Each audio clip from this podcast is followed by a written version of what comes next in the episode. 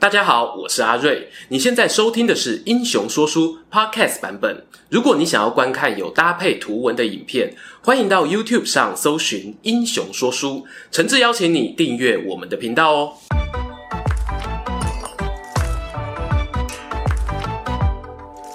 Hello，英雄说书的观众朋友，你们好，我是说书人阿瑞，替大家带来精彩的英雄故事。各位啊，有感受到最近一天比一天高的气温吗？转眼哦，又到了凤凰花开、离歌初唱的毕业季了。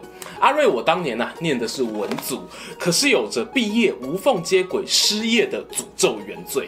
很好奇哦，现在的毕业生面对即将离开校园，他们又会有些什么烦恼呢？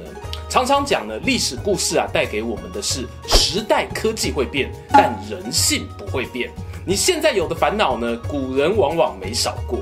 譬如找工作这件事情，我相信三国时代的名人啊，也是要煞费苦心。举个例来说，即便是天纵英才、精通量子力学的卧龙先生诸葛亮，他在从荆州水镜书院毕业之后，也同样面临求职就业的烦恼。且听我娓娓道来。诸葛亮本是琅琊阳都人，少年时父亲就已经过世。他的故乡啊，在两汉时期曾归属在徐州，但后来呢，由于徐州内乱不断，中牧陶谦被曹操痛扁，曹操又被吕布背刺，你打我，我打你啊，杀成一团。约莫是在这个时间，诸葛亮的叔父诸葛玄，因为和荆州刘表是老朋友了。眼看世道混乱，就决定带着侄子小亮亮前往荆州避难。然而，诸葛亮搬到新家后，并没有马上靠关系进入刘表的公司上班哦。他选在襄阳城西二十里处的隆中勤耕与读，也和荆州其他知识分子组读书会，一起抒发理想，评论时事。而当时最有名的一个社团啊，莫过于由水镜先生司马徽与庞德公联手主持的水镜书院。虽然不像我们之前影片提到马融啊、卢植那种正统东汉帝国补习班一样有国家力量加持。但依旧呢，吸引了一批向往自由学习、希望拓展人脉的年轻面孔。诸葛亮在此认识了像是浪人剑客徐庶、颍川石涛、汝南孟建等同学，他们啊也跟各位观众一样，会互相讨论将来想做什么工作。诸葛亮呢曾对其他三人说：“你们书读得不错啊，将来应该可以当到郡守、刺史这样的官职。”大家听了就好奇反问：“那阿亮你自己呢？”你想当什么官呢？诸葛亮啊，只是笑而不答。到底那时候他脑袋里装的是什么呢？又有哪些考量呢？作为未来人啊，我们当然都知道，诸葛阿亮呢，后来是加入了刘备阵营。但公堂之上，胆假设一下，其实他那时候呢，还是有考虑其他公司的。譬如，曹魏未必就不是一个选项。翻开《魏略》，我们会发现，后来啊，这批同学中的孟建率先投了履历，在离故乡比较近的北方找到工作，跑来啊跟大家告别。诸葛亮呢跟他说啊，北边啊不缺我们这样的读书人，想要一展长才，未必要回故乡啊。有些人呢就会拿这段话表示，诸葛亮不选择加入北方曹魏阵营。是因为他怕了，没有狼性，不敢竞争荆州大草莓。欸，有这么严重吗？注解《三国志》的裴松之老裴表示啊，不同意。他认为呢，这话是诸葛亮对孟建说的。他建议孟建不要去挑战曹魏大联盟，不代表他认为自己不能挑战大联盟啊。更何况孟建后来当到凉州刺史、征东将军，发展呢并不算差。诸葛亮向来臭屁哦，自认呢有管仲乐毅之才，比同学啊都厉害。假设他真的到曹魏，又会是怎么样的发展呢？我觉得有几个模板呢是可以参考。最容易想到的呢，当然还是曹操手下第一王佐之臣荀彧荀令君。他在内政开发、挖掘人才、行军打仗都有表现，展现了几乎全能的智慧啊。更重要的是呢，他和诸葛亮哦还都有复兴汉室的理想。那么诸葛亮如果加入曹营，是跟荀彧一样，与曹操一步一步走向冷战，最后抑郁而终吗？我认为哦不会啊，因为呢他俩有个最大的差异。诸葛亮呢比荀彧年轻了将近二十岁。这是什么概念呢？差不多是野百合学运与太阳花运动的距离啊！想象一下，几乎是相隔一个世代的人，成长背景不同，政治环境不同，尽管呢都有对于汉室的理想，但是实际去操作手段会一样吗？又或者诸葛亮就是看到了荀彧，尽管拥有尚书令的权力，仍然无法做真正想做的事情，才决定另辟蹊径呢？真要说起来呀、啊，其实我个人会认为诸葛亮与贾诩更接近一点，因为在我心中呢，这两人都是外柔内刚。你说贾诩是风向机呀、啊，总是明哲保身，但他可是在赤壁之战少数逆风高飞跳出来阻止曹操打仗的人哦。综合以上判断呢，我认为诸葛亮加入曹位后，有可能可以成为荀彧或贾诩的综合体，天花板呢是三公等级。但如果没有受重用，靠他的后勤补给调度能力，应该也会是个很好的地方官。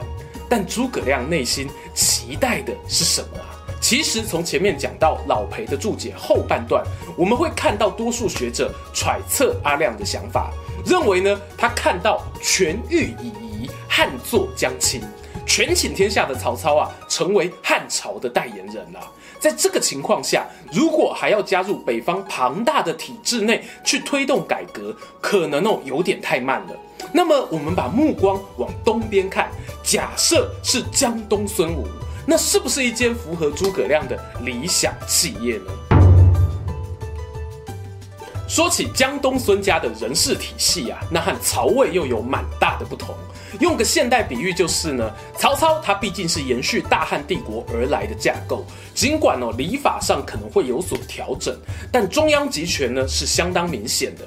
至于东吴，为了加深大家的印象，你可以把它想象成共主邦联的感觉。孙坚、孙策、孙权父子三人虽然是名义上的领袖，但实际上呢，仍然呢要给原本地方豪强或北方逃难的士族适度的尊重。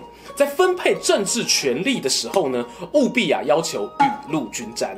在这个情况之下，东吴未来的发展呢，就与派系利益紧紧的在一起了。说回啊，诸葛亮假如要到东吴当官，最容易被拿来类比的呢，当然是那个视觉性男孩团体，有四大都督之称的周瑜、鲁肃、吕蒙以及陆逊。周瑜啊，那不用说，和孙策是铁打的交情，独一无二的存在。你说诸葛亮要取代他呢，就像要诸葛亮取代关羽在刘备心中的位置一样哦。即便天时地利人和俱备，最多最多呢，也就是追到平行线，那已经是非常不简单了。至于鲁肃和吕蒙这两人呢、定位和阿亮稍有不同。鲁肃家族呢是在地方经商有成的豪门，吕蒙呢则是平民百姓投身军旅。他们哦都是蛮早就被肯定军事方面的才华，各自有独立领兵作战的记录。而诸葛亮呢，之前影片讲过啊。他会上战场打仗，那是逼不得已啊。刘备过世后，蜀汉陷入一段痛苦的国家转型期。诸葛亮呢，索性自己上战场试试手气。一打之后，发现我果然是天选之人啊。但要说他在东吴会有这样的机会吗？我个人哦是非常怀疑。讲到最后一位陆逊，我心中呢觉得他和诸葛亮关联度最高。第一啊，在家族背景上，陆逊呢本来是吴郡世家大族。借公奏，陆康是庐江太守。诸葛亮呢，出身琅琊名门，老爸诸葛珪当过泰山郡守，叔父诸葛玄则官拜豫章太守。不过这两家族呢，在东汉末年的乱世中哦，都有遇到一些危机，被迫辗转逃难。第二，在升官路线上。陆逊与诸葛亮呢，都是属于相对慢热型的。陆逊三十岁以前虽然有获得带兵打山越的机会，但荆州方面的重大战役呢，几乎无缘参与。当然啦，这可能和他与孙家上个世代的过节有关。而诸葛亮呢，则是比较晚出山，进入刘备阵营后，有获得老板关注，但碍于年资的关系哦，也不能太破格，让他碾压其他元老派的同事。第三呢，在个性上，三国志中，陆逊被评价为忠诚恳志、忧国亡身，对比于诸葛亮的鞠躬尽瘁、死而后已啊，他们都是可以为了国家爆肝、无怨无悔的劳工，而且呢，他们还都非常会碎碎念哦。诸葛亮三天两头写信教阿斗治理国家，陆逊也是啊，要教主公孙权怎么待人接物。我说啊，两位要不要干脆结拜好了？讲到这呢，不得不提。陆逊在东吴后来的下场并不是非常好哦，也是抑郁而终。假设诸葛亮呢真的到东吴上班，千万要记得这个榜样啊！好啦，我们听完了曹魏、孙吴这两间企业，似乎都有一些问题。这么说起来，诸葛亮最后选择加入蜀汉，就是一个十全十美、零缺点的决定吗？这也不尽然。关于蜀汉的状况啊，由于是已经发生的历史现实，大家应该相对熟悉。诸葛亮加入刘备阵营的时间点是在赤壁大战前，当时呢，荆州动荡不安，刘备又是寄人篱下。对比于前面讲到的曹魏、孙吴，他们都是相对稳定的政权哦。刘皇叔怎么看呢、都像是一间风雨飘摇、随时有可能收摊的公司。关键呢，就出在“皇叔”这两个字身上。当然哦，这是《三国演义》里开玩笑在讲。刘备在《三国志》里头呢，并没有以皇叔自称。但是啊，他姓刘这件事情千真万确，协议中呢有那几千分之一东汉光武帝的血缘，也不能说是假的。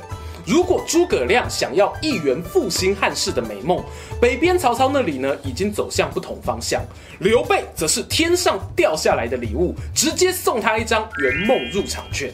尽管呢那时候天下姓刘的还有刘表的儿子刘琮、益州的刘璋等人，相比之下呢，刘备哦可能还是当中拳头稍微硬一点的，就差没有一块固定的领地而已。所以呢，后来诸葛亮啊，也极力建议老板吞并益州，完成他的三分天下霸业。诸葛亮的复兴汉室美梦呢，说起来是很有趣。时隔多年，我们去看刘备和曹操曾有过一段一个汉朝各自表述的时期。曹魏阵营呢，保留了许多以汉献帝之名敕封的官员，但是曹操在自己的魏王封伯底下，也运作另外一个小朝廷。同样的呢，蜀汉阵营哦也有不少大汉官职，但诸葛亮呢，则是以他阅读古书的理解，在刘备、刘禅父子底下打造出一个他心目中的帝国样貌。你问我到底是曹魏的模式好，还是蜀汉的模式好呢？这就看哦，你是从领导者、百姓，还是权臣的视角去思考的。坦白说啊，我现在没有答案。但以诸葛亮是个聪明人来说，他应该会希望自己的人生自己能掌控的程度越高越好。在这个立场上呢，他去挑选刘备作为服务的对象，合情合理。天底下呢，没有十全十美的公司或职位，端看啊，你想要从工作当中获取什么样的价值。我们都知道，蜀汉最后北伐失败，诸葛亮呢是病死在战场前线。如果上天再给他一次机会重新选择，他会愿意放弃自己一路走来为了三分天下蓝图所做的奋斗回忆，改为加入别的阵营，平安终老一生吗？这个答案哦，观众朋友可以留在心底。或许呢，你正跟诸葛亮一样，面临选择的关键时刻，也说不定。喜欢今天的故事吗？英雄说书需要你的支持，让好故事被更多人听到。动动手指订阅我们频道，打开小铃铛，选择接收全部消息，这对创作者的帮助非常非常大。如果你还想要给我们更多鼓励，也可以扫描加入会员 QR code，用每个月一杯咖啡的钱赞助我们的内容创作。这里是英雄说书，我们下次再见，拜拜。